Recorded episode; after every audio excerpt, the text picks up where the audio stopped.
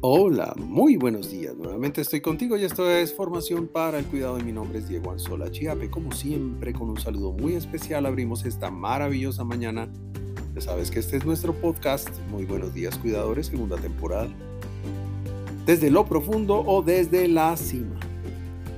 Momentos, temporadas, etapas hay en la vida en las que nos vamos descolgando poco a poco hasta sentir que vamos resbalando dentro de un barril sin fondo y que nuestra vida desciende a lo más profundo de lo desconocido. Igualmente momentos, temporadas, etapas hay en las que los aplausos y las felicitaciones nos acompañan. Cuidado, Ten en cuenta que en los momentos de caída libre, los momentos en que entramos en barrena y nos acercamos a lo profundo de nosotros mismos con miedo a chocar, es muy difícil encontrar con tranquilidad los pilotines o el cordón para abrir el paracaídas y evitar que la caída sea fuerte o mortal. Un consejo.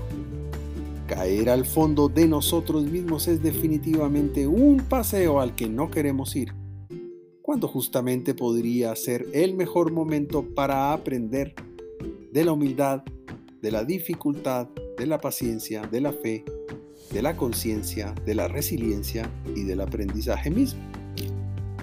Una caída al vacío interior es algo tan importante como suele ser la subida a la parte alta del estadio para ver el partido, a la tribuna alta al momento de la gloria, al del orgullo en el podio, en el número uno cuando recibes la medalla.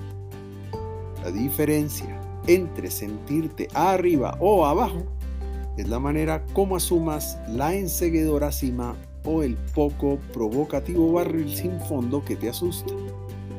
Recuerda que arriba o abajo siempre aprendemos pero que para disfrutar realmente la cúspide es necesario haber caminado por los rincones oscuros de la caída profunda o haber recogido en el fondo del barril el sabor de los mejores vinos.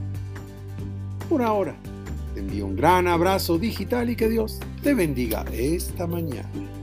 Música